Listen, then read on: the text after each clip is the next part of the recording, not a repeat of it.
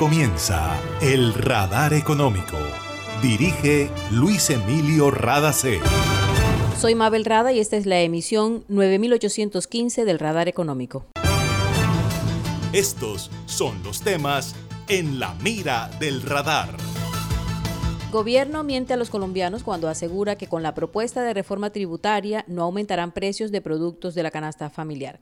El presidente de FENAVI, el gremio avicultor, explica por qué al grabar la cadena de valor del sector avícola generarán subida de precios en muchos productos.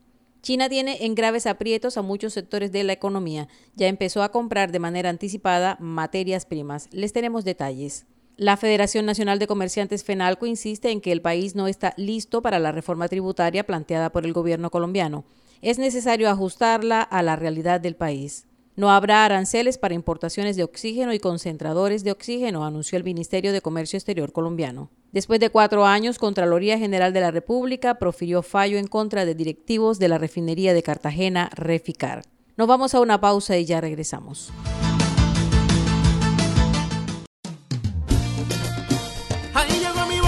Llegó a mi barrio la energía que estaba esperando. Con la que ahorro para seguir vacilando. Todo el Caribe la estaba esperando. Conéctate con la energía que transformará tu barrio. Proyectos que mejorarán la calidad del servicio y te permitirán tener el control de tu consumo. DC a la energía que cambiará tu vida sin costo alguno. Y yo soy puntual con aire. Me acompaña noche y día porque con aire disfruto la vida. Aire. Una nueva energía se expande. Una energía que genera progreso y comodidad para la costa atlántica y el país. Somos la generadora y comercializadora de energía del Caribe, GESELCA. Y estamos aquí para entregar con firmeza la confiabilidad que la población y la industria colombiana necesitan. GESELCA, energía que construye futuro. Se siente en la vista fresca, un ambiente de armonía, porque cuidamos del aire que respiras cada día y traemos la alegría que traen los viejos amigos. En familia y en tu casa siempre estaremos contigo. Las compactadoras de AAA cuidan el medio ambiente porque se mueven con gas natural vehicular. Donde estés, estamos cuidando el aire que respiras. Gases del Caribe y AAA. Vigilado Superservicios. En el radar le contamos lo que está pasando en la economía. La importación de oxígeno y concentradores de oxígeno no pagará aranceles, anunció el gobierno colombiano.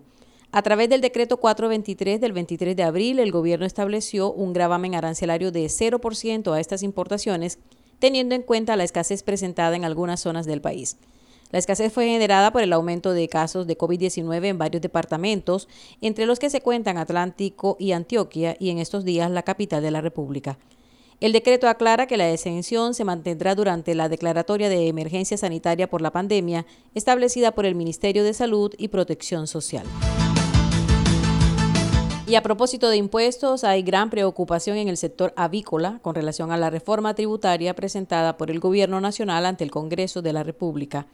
Para FENAVI, el gremio que reúne a los avicultores, el gobierno le miente a los colombianos cuando asegura que no habrá aumento en la canasta familiar porque no están grabando algunos productos. Gonzalo Moreno, presidente de FENAVI, explicó que si se graba la cadena de valor del sector, el consumidor final terminará pagando ese aumento. El sector avicultor es uno de los que más aporta al impuesto de renta del agro en Colombia y la eliminación del régimen de exentos que plantea el gobierno puede afectar gran parte de la formalidad del campo. Moreno recalcó que para que las cuentas cuadren en materia de rentabilidad, un aumento de precios es inevitable porque el productor nacional quedará en desventaja ante el productor importador. Escuchémoslo. La, industria avícola es una industria de alta competencia. Nosotros no le paramos de frente a los importadores americanos y competimos en franca lid en este mercado. Y este régimen de exentos nos ha permitido a hoy no trasladar ese cobro a los consumidores. Pero viene la gran ironía. Con el texto propuesto hoy en día, vamos a quedar en una situación de desventaja frente al productor importado. Entonces, todo ese esfuerzo que llevamos haciendo desde la firma del Tratado de Libre Comercio con Estados Unidos para competir, porque nosotros hoy en día estamos compitiendo y llegan 100 mil toneladas de carne de pollo al año, solamente de pollo, vamos a perder todo ese esfuerzo y se va a dejar de consumir mucho del producto porque va a haber un sobrecosto más o menos del 5% del precio de producto importado versus el producto nacional. Venimos haciendo una labor, la verdad, educativa y explicativa a todos los escenarios políticos, lo hemos hecho explicando esto, porque al final sí hay un efecto. El, el, el gran impacto va a ser en ese artículo 35, en el cual lo que hicieron fue literal, cuando uno analiza una reforma tributaria o cualquier ley, lo que uno primero mira es la derogatoria. Entonces uno se va a la última, página del documento. Y ahí, en la última, en la página 109 dice, se elimina el artículo 477, con excepción de los, deja unas, unas excepciones de dos numerales. Eso, con esa línea eliminan completamente el régimen de exentos y pasan el pollo, el huevo, productos que antes estaban exentos lo pasan a la categoría de excluidos, pero dejan toda la cadena grabada al 5 o al 19%. Y aquí viene una ironía muy grande. En la exposición de motivos, que es muy buena, tiene más de 200 hojas de un libro completo, nosotros no lo leímos completo, página 190 expresamente dice, los bienes que pasan de exentos a excluidos se pasará toda su cadena. Y eso en el texto no quedó así. Porque también modifica la estructura de los bienes excluidos. Pasa algunos bienes agravados, como ya hemos hablado, todo el tema de maquinaria, los costales, todo el tema de las clasificadoras, de los bobcats, todo eso lo pasa. Si bien es cierto, hay una posibilidad legal de hacer una deducción de activos fijos reales productivos, el argumento que según dicen que solamente los grandes piden devolución, entonces se les va a devolver por ese lado, porque entonces es una ironía. Nosotros nos venían diciendo que solamente los productores grandes son los que piden la devolución. Eso es mentira. Productores pequeños piden su devolución porque ahí está la rentabilidad del sector. Al problema que puede generar la reforma tributaria si avanza en el Congreso se suma el problema que están experimentando ahora con las materias primas y la compra anticipada que está haciendo China en muchos mercados. Escuchemos nuevamente a Gonzalo Moreno, presidente de FENAVI. El 70% del costo de producir pollo y huevo es alimento, que es maíz, soya y torta de soya.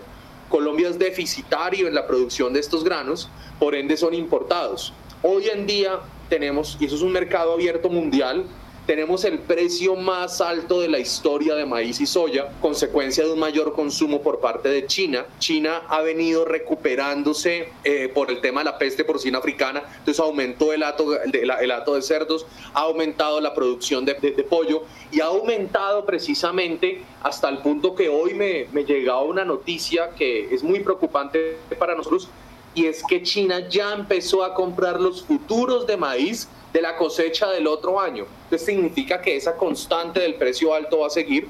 Eso significa que la rentabilidad hoy en día, digamos, del sector está, está muy golpeada consecuencia de precio alto y al final va a tener que trasladarse a los consumidores. Entonces ahí, ahí, ahí no entendemos mucho las declaraciones del ministro de Agricultura que hablaba que el sector está súper bien. Pues a mí sí me gustaría ver los estados financieros de que él hace diferencia porque no estamos por un buen momento. No es justo que se intente trasladar costos diciendo que no se van a trasladar a los consumidores, mintiéndole a la opinión pública. Era Gonzalo Moreno, presidente de FENAVI. Colombia disminuyó el consumo per cápita de pollo en 2020. Estados Unidos y Brasil son los grandes consumidores per cápita de pollo en el mundo. Le siguen Argentina, Bolivia y nuestro país estaba al nivel de Perú con 36 kilos, pero bajó a 33 kilos por persona al año. En el caso del huevo, las cifras fueron positivas. En 2020 se llegó a un consumo promedio de 325 unidades por cada colombiano. Somos el segundo país después de México en América Latina. Nos vamos a una pausa y ya regresamos.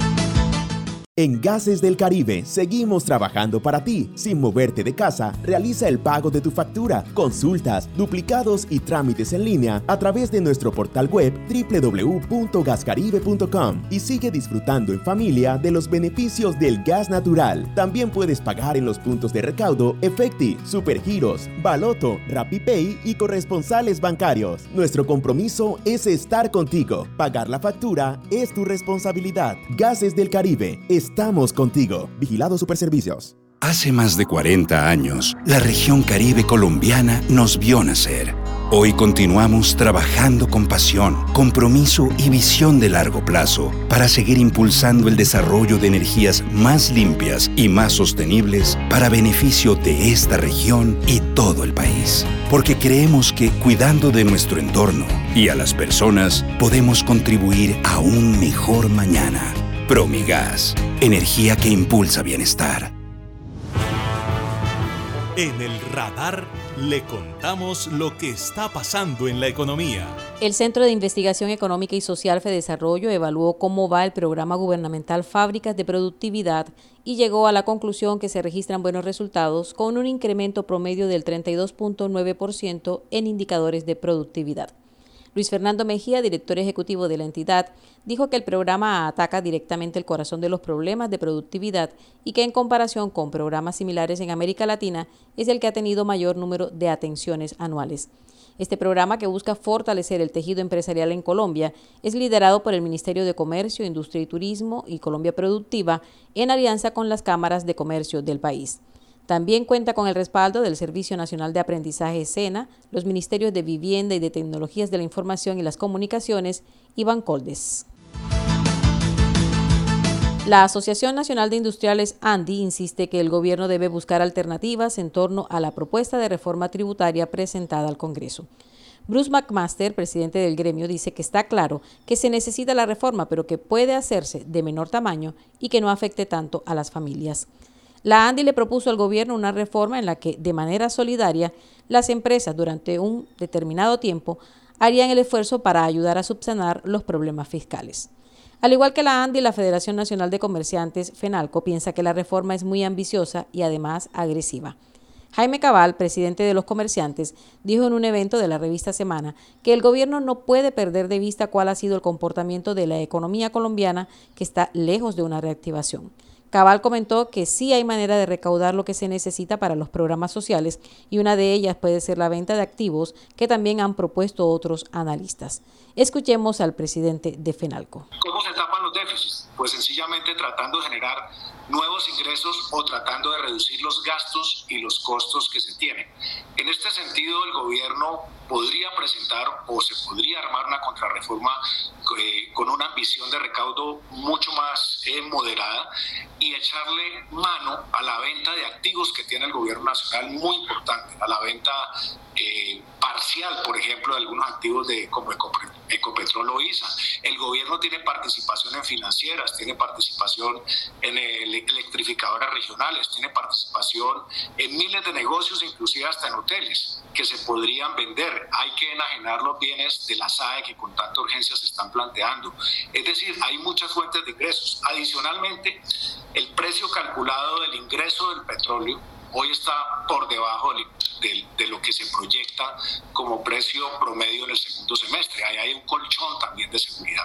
Y por otra parte, lo que hemos dicho es que es necesario trabajar así como hay una meta de generación de ingresos vía esta reforma tributaria tan ambicioso, el gobierno debería estipular cuál es la meta de reducción de gastos y costos, de la austeridad. Creemos que si tan solo con, uno por, con un punto del, del Producto Interno Bruto eh, se podría alcanzar un ahorro de 10 billones de pesos y de esa manera hacer la reducción de la meta de ingresos que hoy tiene planteado esta reforma. En conclusión, esta reforma bien estructurada, como lo planteó Sergio Clavijo, seguramente es una reforma para otro tiempo. Era Jaime Cabal, presidente de FENALCO. Por su parte, Sergio Clavijo, docente de la Universidad de los Andes, piensa que el proyecto de reforma presentado por el gobierno está bien estructurado y no fue improvisado. Recordó que es producto del trabajo de una comisión de expertos y de escuchar al sector privado. Agregó que es una reforma técnicamente sustentada en la que todos los sectores aportan. Nos vamos a una pausa y ya regresamos. Imagina la historia que estaríamos contando si en este aislamiento las centrales de generación de energía se hubieran detenido? ¿Qué sería de nosotros ante la oscuridad y la desconexión? ¿Has agradecido tener funcionando todo lo que necesitas para estar cómodo en tu casa? En GESELCA trabajamos sin parar para que Colombia no se apague y la energía que hace bien siga iluminando la esperanza de todo un país. Estamos contigo. GESELCA, energía que hace bien. Energía que estaba esperando, con la que ahorro para seguir vacilando, todo el Caribe la estaba esperando. Conéctate con la energía que transformará tu barrio. Proyectos que mejorarán la calidad del servicio y te permitirán tener el control de tu consumo. Sí a la energía que cambiará tu vida sin costo alguno. Y yo soy puntual con aire, me acompaña noche y día, porque con aire disfruto la vida. Aire. Está escuchando el radar económico. El presidente de Estados Unidos, Joe Biden, abrió las compuertas este lunes y dijo que va a ofrecer mucha ayuda. Primero anunció un gran paquete de asistencia para respaldar a la India, que atraviesa una monumental crisis de contagios y muertes derivados de la pandemia, y luego poniendo a disposición del planeta 60 millones de dosis de AstraZeneca, una de las vacunas que se desarrolló para combatir el coronavirus. Entre otras cosas, la administración anunció que enviará a la India ventiladores, drogas, kit para diagnóstico rápido, máscaras, guantes y generadores de oxígeno. La situación de la India, principalmente en Nueva Delhi, la capital, es dramática. En los últimos cinco días se vienen registrando más de 350 mil contagios diarios, un récord mundial, y en promedio están muriendo 2.500 personas jornada. Otros países como el Reino Unido también han prometido enviar asistencia para intentar controlar esta segunda y peligrosa ola que sacude a ese país. La Contraloría General de la República profirió fallo de responsabilidad fiscal por 2.9 billones de pesos en el caso Reficar por los mayores valores invertidos en la construcción de la refinería en Cartagena que no se recuperarán. El fallo que tardó cuatro años en conocerse es contra cinco exfuncionarios de la empresa, entre ellos dos presidentes, siete miembros de junta directiva y cuatro contratistas. Los dos presidentes declarados responsables son Reyes Reynoso Llanes y Orlando José Cabrales. De acuerdo con el comunicado de la Contraloría, el daño patrimonial determinado y cuantificado en el fallo se produjo por acciones y omisiones de la Junta y la Administración de la empresa, así como por parte de contratista y supervisor del proyecto. El comunicado dice textualmente que ellos, en ejercicio de la gestión fiscal directa o indirecta, de manera antieconómica, ineficiente e inoportuna, contribuyeron a la billonaria pérdida de recursos públicos que se convierte en el mayor detrimento patrimonial del Estado colombiano en toda su historia. Y esto ha sido todo por hoy en el Radar Económico. Bajo la dirección general de Luis Emilio Rada C, los acompañó Mabel Rada. Gracias por su sintonía.